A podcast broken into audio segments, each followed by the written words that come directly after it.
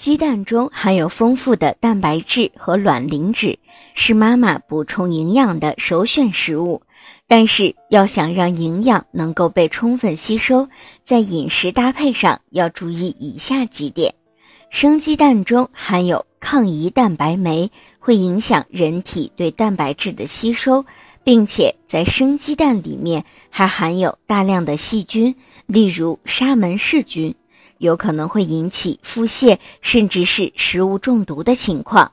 有的准妈妈还喜欢吃半熟的鸡蛋，觉得这样的鸡蛋营养价值比较高，但事实上并非如此。因为鸡蛋半熟时，内部结构还没有完全被高温分解，有些细菌还没有被杀死，吃了同样会引起准妈妈腹泻，而且不利于吸收消化。